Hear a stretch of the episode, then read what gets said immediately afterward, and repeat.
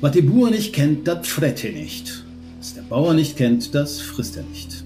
Das plattdeutsche Sprichwort bringt die eher konservative Haltung vieler Farmer auf den Punkt. Für den Landwirt des Jahres 2022 gilt das aber ganz sicher nicht.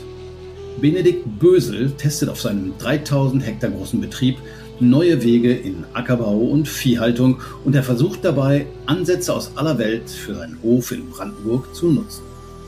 Agroforst, syntropischer Anbau und Mikrofarming sind dabei nur einige Ansätze, die dort verfolgt werden. Einen Blick hinter die Kulissen des Gutshofes wirft jetzt Disney Plus. Das Streaming-Portal widmet Bösel und seinen Mitstreiterinnen gleich eine sechsteilige Serie. Ausgehend vom Hof in Altmadlitz nimmt Farm Rebellion die Zuschauer mit auf eine Reise zu innovativen Projekten in aller Welt. Ob und in welcher Form sich die Konzepte der Agrarpioniere hierzulande umsetzen lassen, wird sich zeigen. Angesichts der Klimakrise wird vielen Bauern aber vielerorts wohl gar nichts anderes übrig bleiben, als sich neuen Formen von Landwirtschaft zu öffnen. Mit Benedikt Bösel und Rolf Sommer, Leiter des WWF Agrarteams, reden wir heute in Überleben über die Suche nach neuen landwirtschaftlichen Wegen in Zeiten des Klimawandels. Herzlich willkommen.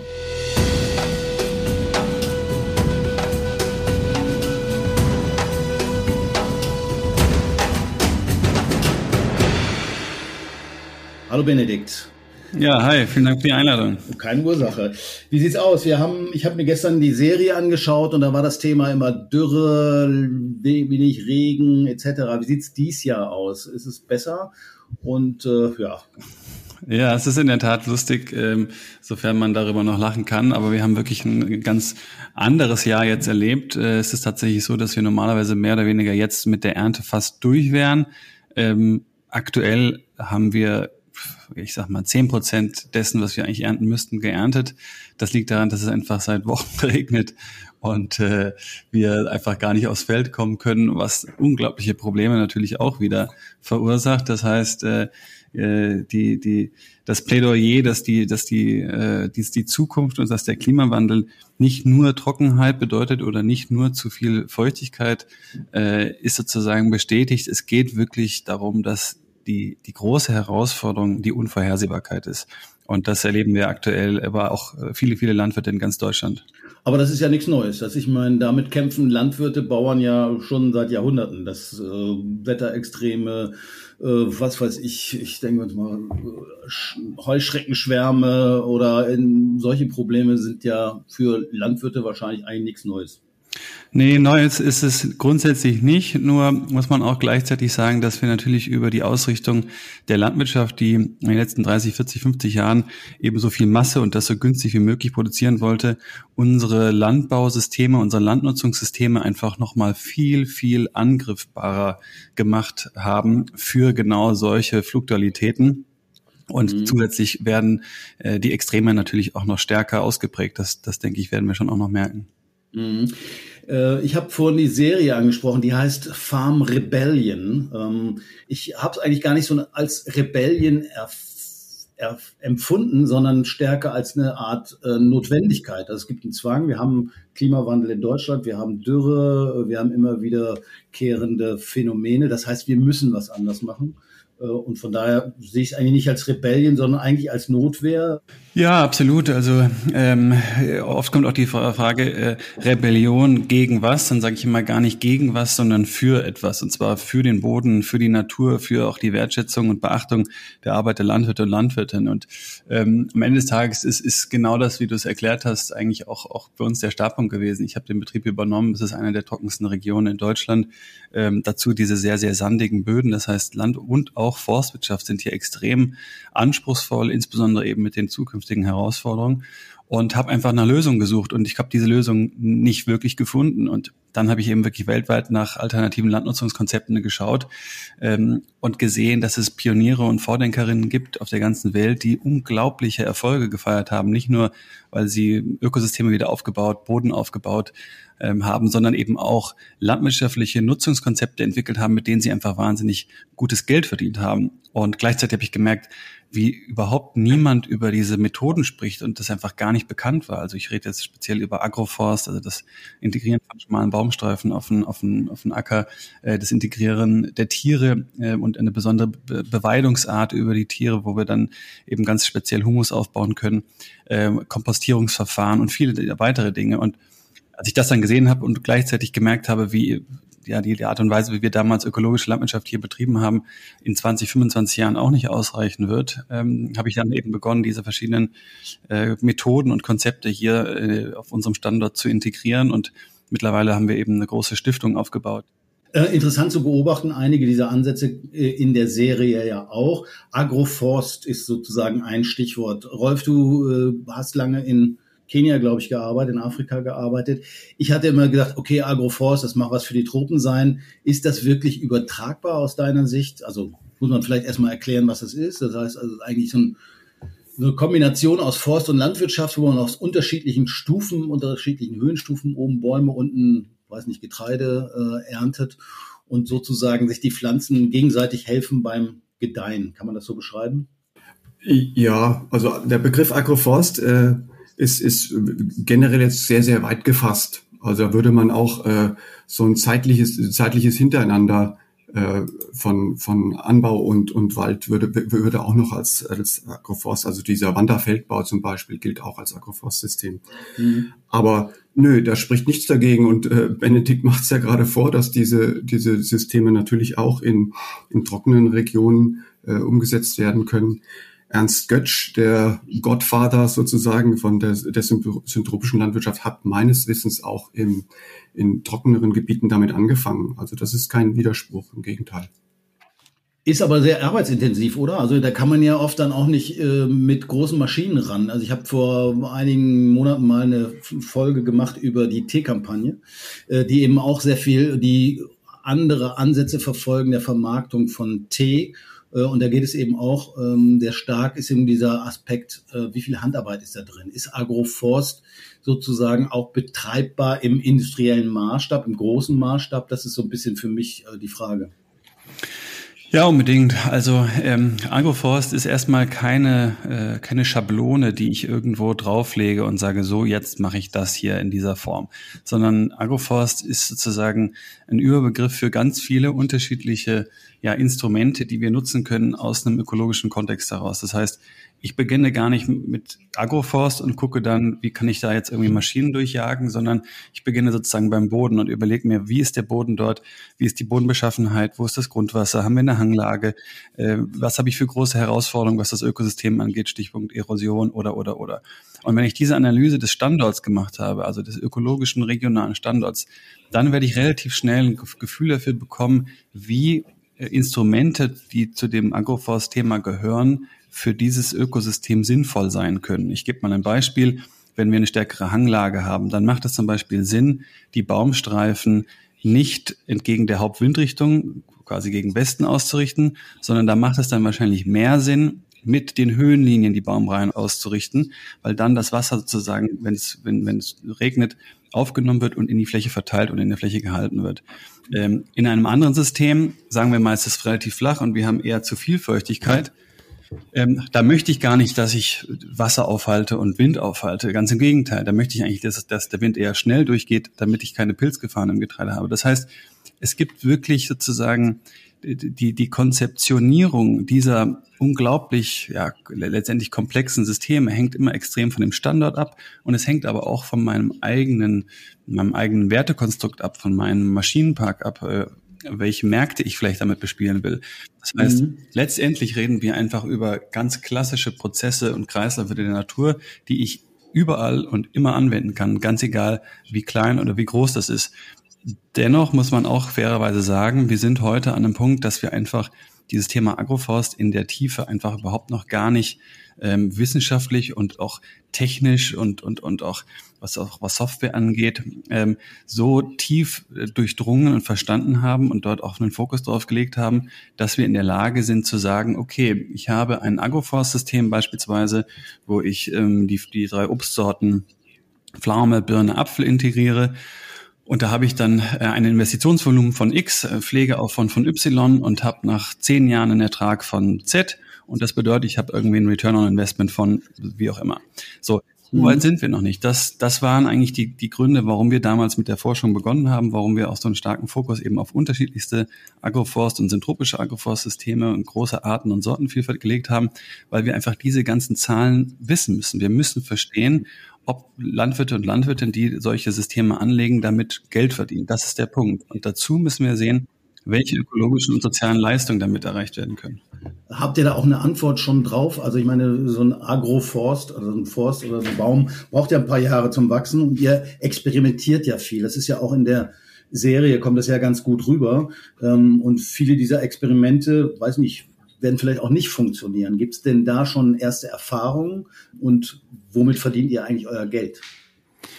Ähm, also das sind ja jetzt mehrere, mehrere Fragen. Ähm, vielleicht die, die letzte Frage zuerst. Also wir sind hier am Betrieb, äh, gibt es vier Gesellschaften. Es gibt einen großen Öko-Ackerbau-Betrieb, der sozusagen Getreide klassisch regenerativ ökologisch anbaut und verkauft, ähm, darüber sein Geld verdient. Dann gibt es einen kleinen, ähm, sehr innovativen Landwirtschaftsbetrieb, den ich 2019 gegründet habe. In dem sind beispielsweise unsere Kühe äh, die wir über den Online-Shop sozusagen in, in, in äh, verschiedenen Boxen äh, dann verschicken nach dem Schlachten äh, und darüber hinaus Events machen für, für, für Firmen oder auch irgendwie privat. Mhm. Äh, dann gibt es den Forstbetrieb, der sozusagen ganz klassisch sich den Forst sozusagen versucht, äh, die, die Kiefermonokultur hier umzubauen und entsprechend äh, diversere Mischwälder äh, zu kreieren. Da, da verkaufen wir zum einen das Holz natürlich auch, aber dann machen wir auch Aufforstungsprojekte für auch Firmen und, und andere Kunden.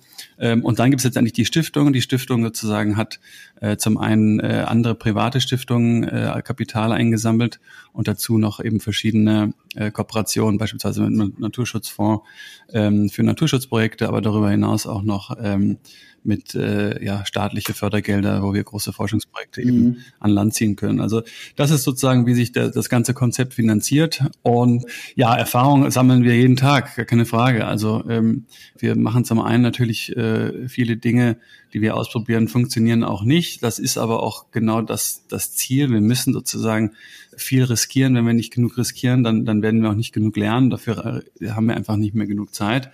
Mhm. Stichwort äh, Rinderhaltung. Ich hab, äh, hatte den Eindruck nach dem Schauen der Sendung, äh, dass die Rinderhaltung eher mehr so äh, anders als so ein Milchbetrieb mit ganz, ganz vielen Rindern im Stall, sondern dass ihr die Rinder vor allen Dingen draußen haltet, um die Landschaftspflege auch voranzutreiben. Also 150 Rinder ist für so einen großen Betrieb, glaube ich, nicht besonders viel.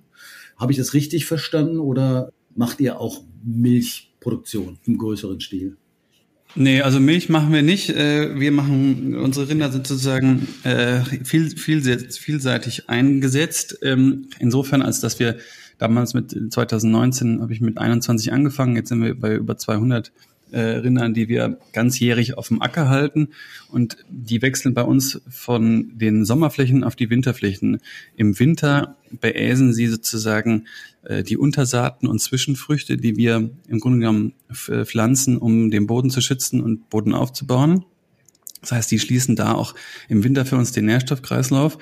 Und dann im Winter kommen sie auch wieder auf, äh, im Sommer kommen sie dann auch wieder auf Ackerflächen, wo wir mehrjähriges Ackerfutter haben. Das heißt, das sind dort dann äh, ganz, äh, ja, ganz wilde Mischungen von unterschiedlichsten Gräsern, Leguminosen, Kräutern, also bis zu 20, 25 unterschiedlichen Arten, die dann drei, vier Jahre auf dem gleichen Feld sozusagen äh, wachsen dürfen. Und dann kommen wir dort mit den Rindern hin und intern und ähm, beweiden diese Flächen ganz, ganz intensiv. Das heißt, äh, wir stellen die Rinder bis zu viermal am Tag um. Das heißt, sie bekommen jeden Tag mehrfach eben eine kleine frische Weide, die sie dann sehr intensiv anfressen und dann direkt wieder weiterziehen. Und das ist ja so ein bisschen auch die Idee, dass sozusagen die Rinder eingesetzt werden, um die Flächen fit zu halten, letztendlich auch als CO2-Speicher, was natürlich ein bisschen anders ist, weil man oft äh, von Kühen und Rindern als äh, Klimakiller ausgeht. Es ist ja bei euch genau umgekehrt. Ihr setzt sie sozusagen auch ein äh, damit die Flächen fit sind und möglichst viel auch äh, Kohlenstoff speichern können. Ja, absolut. Also ich meine grundsätzlich erstmal, die Kuh ist nie eine Klimakillerin, sondern es ist immer der Mensch, der die Kuh äh, in ein System zwängt, in dem sie dann, äh, sagen wir mal, negative Auswirkungen auf die Umwelt hat. Aber die Kuh per se äh, hat es natürlich so nicht, nicht, nicht entschieden. Ähm, aber in der Tat, genau das versuchen wir, ähm, die Kuh eben zu nutzen, um Humus aufzubauen, um Biodiversität aufzubauen, um auch die Wasseraufnahmefähigkeit des Bodens zu verbessern, die Wasserhaltefähigkeit des Bodens zu verbessern. Also all das tut die Kuh für uns, schließt auch den Nährstoffkreislauf, also macht uns auch als Betrieb äh, im Grunde genommen unabhängiger. Und dann ganz am Ende dieses, dieser vielen Leistungen ist sie dann aber eben auch noch eine, ein unglaublich ja, wertvolles äh, Produkt, eine unglaublich nährstoffreiche Nahrung, äh, die wir sozusagen versuchen im, ja, im Einklang mit unserem, in unserer, in, mit unserer Beziehung zu dem Tier von äh, sozusagen Geburt bis zum Ende eben aufrechtzuerhalten, indem wir dann auch äh, die Tiere nicht irgendwie verladen und die dann zum Schlachthof kommen, sondern äh, ich gehe dann morgens hin und ähm, habe mein Gewehr dabei und schieße dann das Tier äh, morgens sozusagen in ja mitten in ihrem äh, da wo sie eben immer sind und das das geschieht völlig, mit völliger Ruhe mit völliger in, in völligem Frieden äh, sofern man das zu dem Tötungsprozess sagen kann ähm, weil wir einfach die Tiere sind bei uns einfach Teil der Familie und ähm, man sorgt sich ihr ganzes Leben um sie ähm, und deswegen wollen wir auch am sozusagen diesen letzten Moment eben dem Tier nicht keinen Stress zumuten sondern äh, einen schnellen mhm. Tod zubereiten. Also das ist sozusagen das Thema Weideschlachtung. Ich weiß gar nicht, ist glaube ich auch ein, ist sowas denn tatsächlich auch skalierbar? Äh, Rolf, ich weiß nicht, wie schätzt du das denn ein? Also ich meine, wir essen, glaube ich, 60 Kilo Fleisch im Jahr. Ich weiß nicht nur Rindfleisch, aber auch andere. Äh, kann man, könnte man bei dem derzeitigen Konsumniveau in Deutschland von Fleisch tatsächlich auf Weideschlachtung umstellen? Und was würde sowas kosten? Ähm, also die kurze Antwort wäre nein, weil äh, also wir sind, ich glaube, der, der Fleischkonsum nimmt erstmal äh, doch interessanterweise immer wieder äh, stetig ab. Wir sind jetzt, glaube ich, bei etwas über 50 Kilo pro Kopf und Jahr. Ähm, und davon ist der größte Teil Schweinefleisch und dann kommt äh, Hühner, äh, also Geflügel und dann, äh, ich glaube, Rindfleisch an dritter Stelle. Also ist das natürlich vom Anteil her sehr wenig und dann werden die meisten Rinder natürlich nicht auf extensiven Weiden gehalten, so wie Benedikt das macht, sondern intensiv gefüttert, gemästet. Und bei dem momentanen Fleischkonsum äh, wäre das jetzt so nicht zu machen. Aber äh, das weißt du ja auch, wir als WWF sagen ja, wir müssen ja runter von diesem massiven Fleischkonsum. Und wenn man sagt, wenn man zurückgeht auf den Sonntagsbraten, äh, dann glaube ich, äh, kann man schon sagen, die extensive Weidewirtschaft äh, hat eine große Rolle dabei zu spielen.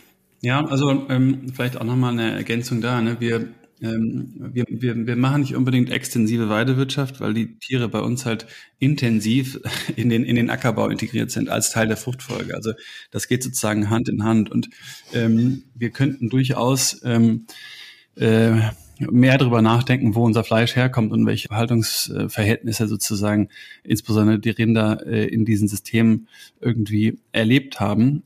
Und die Frage, die wir uns eigentlich immer stellen müssen, so klar, man kann sozusagen Einzelthemen irgendwie dort irgendwie rausnehmen und dann die diskutieren, aber wir müssen halt eigentlich immer versuchen, die, die Ernährungs- und auch das landwirtschaftliche System irgendwie als, als, als, als Ganzes zu sehen. Ja. Und ähm, da muss man einfach sagen, die äh, insbesondere äh, Bewegung, sich fleischlos zu ernähren, äh, hat zum einen natürlich tolle äh, Vorteile, weil man einfach gesehen hat, was eigentlich auch passieren kann, also wie Gesellschaft sich auch sozusagen verändern kann in, äh, in den Essensvor, ähm, ja, in den Essensgewohnheiten.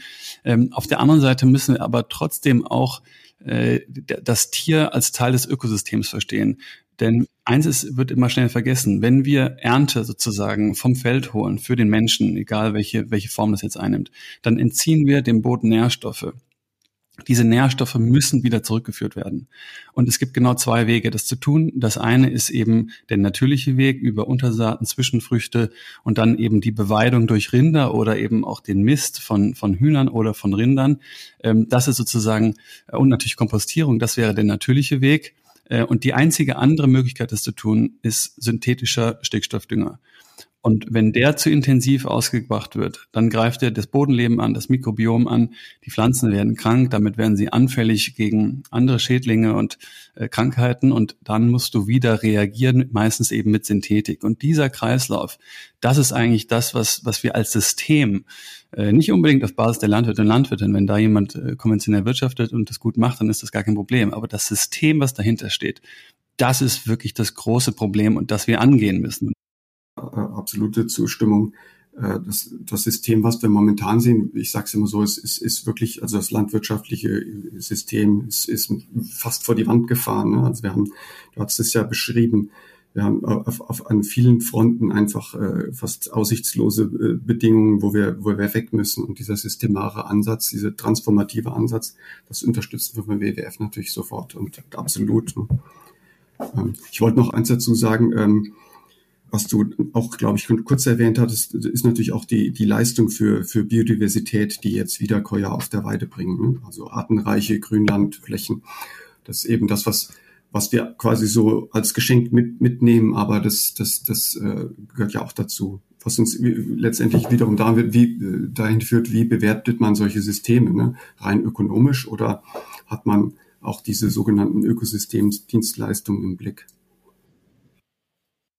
Okay, da sind wir natürlich wieder bei ähm, dritte Säule und Agrarförderung. Wofür gibt es Subventionen? Wofür gibt es Unterstützung? Ähm, Nochmal eine andere Frage von Frankfurt nach Altmartlitz oder von Berlin nach Altmartlitz. Das ist nur, glaube ich, eine Stunde von Berlin ungefähr.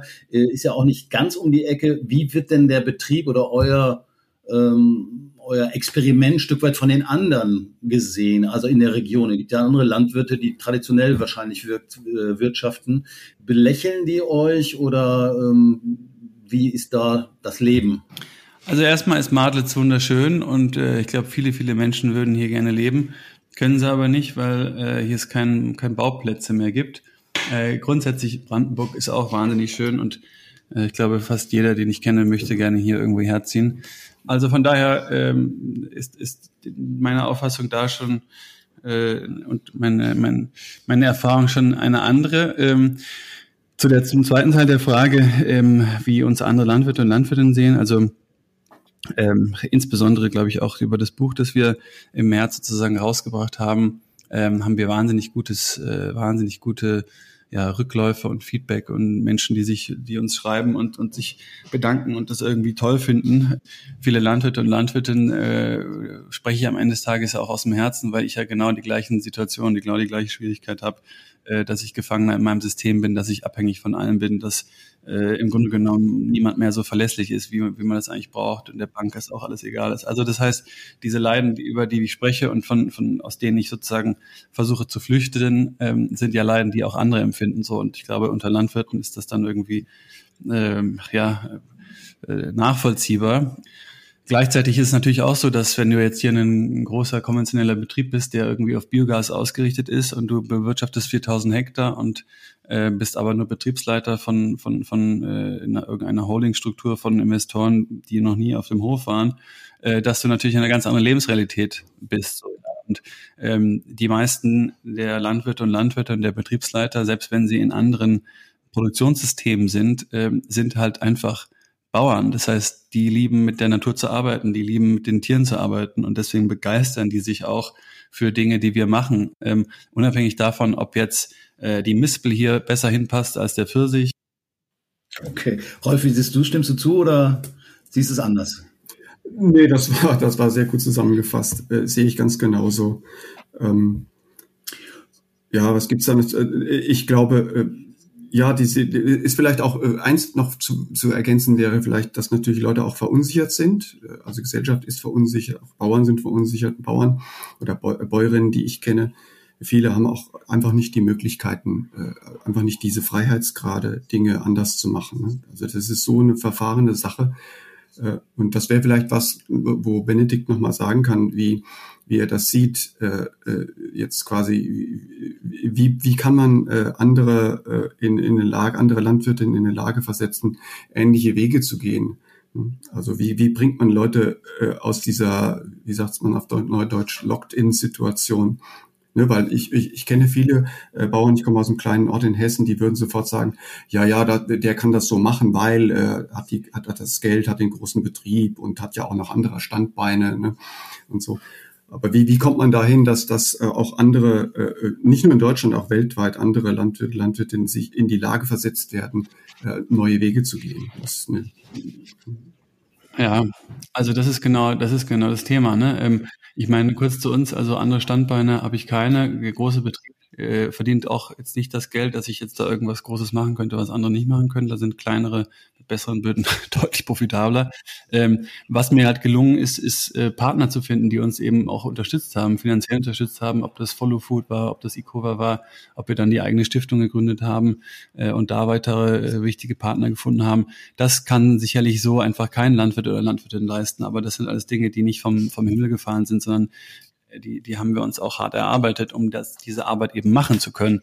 Ähm, nichtsdestotrotz, was brauchen wir? Naja, ähm, die Methoden, die wir wahrscheinlich äh, weit, weltweit, global anwenden können, in, in immer an, natürlich an den ökologischen und regionalen Kontext angepasst, aber eben wie Kompostierung, wie auch Agroforst, wie auch das Integrieren von Tieren in Kreisläufe, aber wie noch einige anderen, die haben wir einfach in den letzten 40, 50 Jahren nicht erforscht. Das heißt, wir wissen heute nicht, wie wir sie anwenden können. Wir haben die Technologie danach nicht ausgerichtet. Wir wissen auch nicht, ob die profitabel funktionieren und welche anderen Potenziale wir noch haben. Wir wissen vier Prozent über die Bodenorganismen. Ähm, und, und wissen im Zweifel besser wir zum Mond fliegen können, als was unter unseren Füßen passiert. Das heißt, dieses Wissen muss eben einfach aufgebaut werden und äh, in, in, in, in so ja anwendbare ähm, ja, Konzepte äh, und, und auch Maschinen irgendwie integriert werden, dass Landwirte und Landwirte das eben annehmen können. Ähm, nur du hast vollkommen recht, ja, Landwirte und Landwirte, und das ist meines Erachtens mit das Allerwichtigste, haben immer das getan, was sie machen sollten. Sie haben weiter sich spezialisiert, sie haben weiter investiert äh, und heute sind sie eben, wie du es gesagt hast, Gefangener dieser Systeme. Und das ist unser großes Problem. Und dort müssen wir raus. Nur wir können da so schnell gar nicht raus. Wenn du in einen Schweinestall investiert hast und der muss 15 Jahre abbezahlt werden, ja, kannst du ja mal zur Bank gehen und sagen, du möchtest jetzt mehr Tierwohl und dafür müssen aber die Annuitäten angepasst werden. Da, da lachen die, du kriegst wahrscheinlich noch nicht mal einen Termin, weil es denen völlig wurscht ist. Ja, das heißt, da ist wirklich die Frage, wie kommen wir da raus? Und einer der ersten Schritte meines Erachtens ist erstmal, dass die Gesellschaft wieder versteht, was die Landwirte und Landwirtin eigentlich tagtäglich für sie tut. Ähm, dreimal am Tag brauchst du als Mensch einen Landwirt. Ja, und den Arzt brauchst du vielleicht, keine Ahnung, wenn es gut läuft, zwei oder dreimal im Jahr. Äh, und trotzdem ist der Arzt irgendwie und die Ärztin irgendwie hoch angesehen. Aber die, die, die Landwirte und Landwirtinnen sind eben nicht mehr hoch angesehen. Und das ist schon ein fundamentaler Fehler, eine fundamentale Fehlentwicklung, denn wir, wir, wir, wir Menschen kommen aus der Natur. Wir sind ein Teil der Natur, aber das haben wir zum, zu großen Teilen so weit verdrängt, dass wir heute wirklich glauben, dass, dass das Essen aus irgendwelchen 3D-Druckern kommt ähm, und, und das auch noch in irgendeiner Form gut für uns sein soll. Also ich glaube, dieser gesellschaftliche Wandel hin zu, zu zur Natur hinzu, ähm, zu verstehen, was der gesunde Boden bedeutet, nicht nur für die menschliche Gesundheit, sondern auch für die für unsere gesellschaftliche Gesundheit, weil sie einfach auch einen großen Einfluss auf die Psyche hat, äh, zu verstehen, warum die Landwirte und Landwirte eigentlich die wichtigsten Mitstreiter sind für unsere Zukunft und auch wirklich diese, die eigentlich die Zukunft gestalten. Das, glaube ich, das muss einfach viel stärker sozusagen passieren, weil wenn das sozusagen kommt, kann im nächsten Schritt auch entsprechend politisch und systemisch die Dinge verändert werden. Wir müssen zwangsläufig Ökosystemleistungen bezahlen. Wir hatten es an einigen Stellen des Gesprächs schon mal angesprochen. Also wer Biodiversität aufbaut, muss dafür Geld bekommen. Wer Boden aufbaut, muss dafür Geld bekommen. Und das nicht nur in der Landwirtschaft, sondern auch in der Forstwirtschaft ganz entscheidend, wenn wir da hinkommen, dann finden wir zusätzlich Kapital, damit Landwirte und Landwirtinnen, die diese Leistung übernehmen, auch entsprechend dafür bezahlt werden können und dann aus diesem Cashflow heraus eben weitere Anpassungsmaßnahmen auch entsprechend zu gestalten. Lass uns noch mal über die Serie reden, äh, weil es ist ja auch so ein eigentlich ein ganz interessantes Phänomen, dass man sozusagen über einen Bauernhof eine Serie macht. Bei dir wird ja mal so die Geschichte erzählt, da kommt der Investmentbanker und da ist er Landwirt und der macht jetzt alles äh, anders und alles besser und ganz erfolgreich. Ist die ist das nur eine gute Geschichte oder stimmt das wirklich? Als dann klar wurde, dass äh, ich irgendwann mal den Betrieb übernehmen sollte, da war ich damals so 20, 21, 22. Da fand ich aber jetzt die Vorstellung, Öko-Ackerbau in Ostbrandenburg zu machen, nicht so richtig sexy. Ähm, das heißt, da wollte ich dann erstmal noch nicht hier direkt sozusagen los, los, losziehen, sondern bin dann eben erstmal äh, nach Frankfurt gegangen, äh, habe da in der Investmentbank gearbeitet im, im Mergers und Acquisitions Bereich. Also wir haben jetzt keine, keine äh, Großmütter abgezogen und dann irgendwelche Derivate an der Börse gehandelt, ähm, sondern äh, wir haben äh, Unternehmen beraten, die andere Unternehmen kaufen wollten oder verkaufen wollten. Ähm, das habe ich gemacht, da war ich dann 22. Ja, und da bin ich sehr dankbar für, dass ich aber auch diese Erfahrung in der Finanzwirtschaft gemacht habe. Ähm, leider war ich nie jetzt der besonders begabte und gute Investmentbanker, der äh, mit irgendeinem teuren Auto rumfahren konnte. Ähm, dennoch habe ich als 22-Jähriger ähm, äh, teilweise mehr verdient, als ich das aktuell verdienen kann bei, bei, bei Dürre und, und schlechten Holzpreisen. Ähm, Benedikt ist ja eigentlich ungewöhnlich, eine Serie über einen landwirtschaftlichen Betrieb zu machen tatsächlich. Wie hast du es empfunden? War es für dich ja auch eine neue Erfahrung, ein Stück weit? Wie, wie funktioniert sowas? Ist die Dialoge, habe ich, waren die irgendwie vorgegeben? Ist ja auch nicht, ist ja nicht permanent die Kamera dabei. Wie läuft sowas? Ähm, ja, also ich glaube, die ähm, erstmal muss man sagen, dass das eigentlich eine tolle Erfahrung war, weil einfach von Anfang an alle Teams, die involviert waren, also sei das Megahertz, die sozusagen äh, die ganze äh, Filmproduktion gemacht haben, aber eben auch die Kollegen und Kolleginnen von, von Disney einfach ein unglaubliches Interesse an dem Thema hatten und auch mit einfach Riesenfreude an den Themen. Und ähm, so lief eigentlich auch die Zusammenarbeit hier auf dem Hof. Das heißt, äh, sie haben eigentlich immer ja, wirklich die Dinge entstehen lassen, die irgendwie äh, auf dem Hof sozusagen klassischerweise entstehen würden, das in zu, zu unterschiedlichen Zeitpunkten, in unterschiedlichen Bereichen. Ähm, und wie ist das? Ist das dann gescriptet oder so? Ich meine, ihr seid ja keine Schauspieler und ich meine, und die Kamera ist nicht immer dabei und manchmal hat man so einen Eindruck, okay, äh, hört sich jetzt so ein bisschen gestellt an.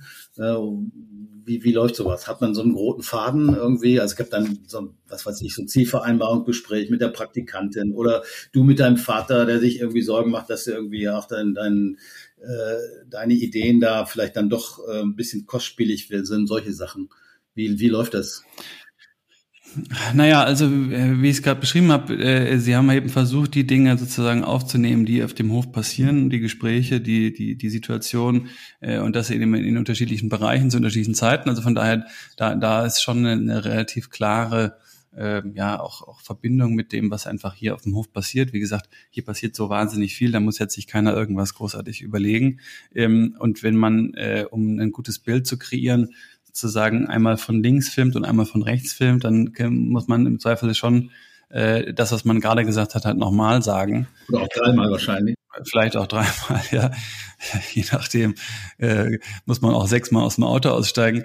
Ähm, also das sind einfach ganz normale Dinge, die sozusagen im Rahmen einer solchen äh, Serienproduktion einfach stattfinden müssen, einfach für eine gute Kameraführung.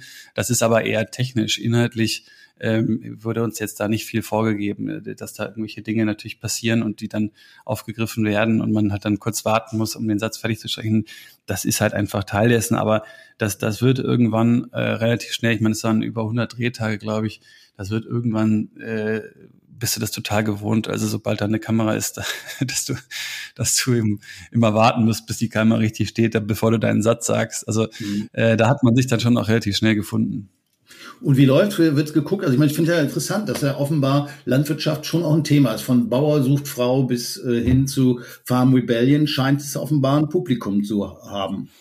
Ja, auf jeden Fall. Also ich meine, die Landwirtschaft ist halt das Wichtigste, was wir haben. Ähm, ohne Landwirtschaft gäbe es uns nicht und gäbe es auch sonst nichts. Ähm, also das ist schon ein großes Thema. Und wie gesagt, ich bin eben auch der ganz starken Meinung, dass das eben noch viel stärker in der Zukunft sein wird. Also insbesondere bei vielen äh, Menschen, die, die in der Stadt einfach merken, dass sich äh, nicht, nicht, nicht vieles schnell genug ändert, dass die Politik manchmal nicht schnell genug reagieren kann, ähm, die natürlich eine gewisse Ohnmacht äh, empfinden, die, die Sorge haben vor der Zukunft.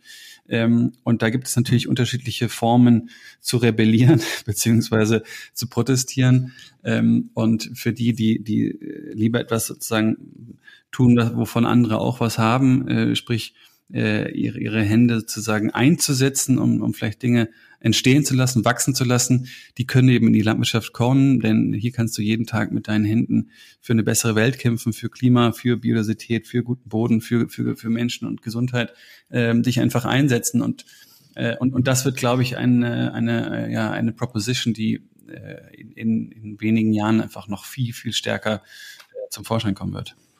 Mhm. So ein bisschen romantisch ist es aber ja auch, ne? Also fand ich jedenfalls so. Also ich, ich habe irgendwie gesagt, oh, Bauern, das ist irgendwie ein ganz harter Job. Hat man nie Urlaub und ist alles, aber irgendwie hat man ja so ein bisschen, scheint ja auch so ein, in der Gesellschaft so ein bisschen der Wunsch, back to the roots zu sein und äh, romantisch äh, das Ganze zu verklären. Aber eigentlich ist ja ein super harter Job, äh, gerade auch wenn man älter wird, muss man gucken, äh, kann man das überhaupt noch machen, körperlich super anstrengend. Das finde ich, kommt nicht ganz so rüber, weil teilweise eben auch natürlich riesige Probleme damit wahrscheinlich entstehen. Also ihr habt ja auf dem Hof, zu Anfang hatte ich so ein bisschen viele Aussteiger, irgendwie Leute, die jetzt nicht so den ganz traditionellen Weg äh, gegangen sind und zu, zur Landwirtschaft gekommen ist. Aber für die ist natürlich auch das verbunden mit viel, ähm, viel Einsatz, viel harte äh, Arbeit und wahrscheinlich auch oft mit Enttäuschung, die jetzt in der Serie gar nicht so äh, rüberkamen. Ja, also das, das scheint mehr so wahrscheinlich ähm, sozusagen von außen, als es ist. Also die Leute, die bei uns arbeiten, sind alle gut ausgebildet, sind alle Landwirte, Forstwirte. Äh, das sind jetzt keine Aussteiger in, in der Form. Okay, dann ist das so ein bisschen natürlich auch Storytelling wahrscheinlich der, der Serie, wo ich gedacht habe, okay, jetzt dann irgendwie die Leute, die kommen ja ganz woanders her und dann ähm, jetzt nicht so die, die klassischen äh, Agrar- Ingenieure oder sowas, die hatte ich zumindest nicht den Eindruck beim Schauen. Naja, genau. Es wurden ein, zwei äh, Charaktere sind sozusagen als, als Erzählstrang integriert worden, die jetzt gar nicht bei uns ins Kernteam gehören. Ähm, einfach um auch dort sozusagen die, für die Zuschauer und Zuschauerinnen nochmal einen, einen anderen Zugang zu ermitteln, dass da nicht alle sozusagen schon äh, allwissend äh, starten, sondern man auch über die eine oder andere äh, Figur auch mitlernen kann und miterleben kann und eben auch ja die die Fragen, die sie dann eben da irgendwie umtreibt, ähm, miterfahren kann. Also das das auf jeden Fall, aber ich meine, am Ende des Tages ähm, Romantik, ähm, wir reden hier über Landwirtschaft, wir reden hier über die Arbeit mit den Tieren, wir reden hier über die Natur. Das ist der Inbegriff von Romantik. Also wenn, wenn es irgendein Format geben sollte, was schöne Bilder hat, was Emotionen zeigt, was, was Freude, was, was Enttäuschung, was, was, was Mut, Hoffnung, all diese Dinge eben verkörpert, dann ist es die Landwirtschaft. Das ist sozusagen Kern und, und Herzstück der Landwirtschaft und des Arbeitens äh, an der frischen Luft.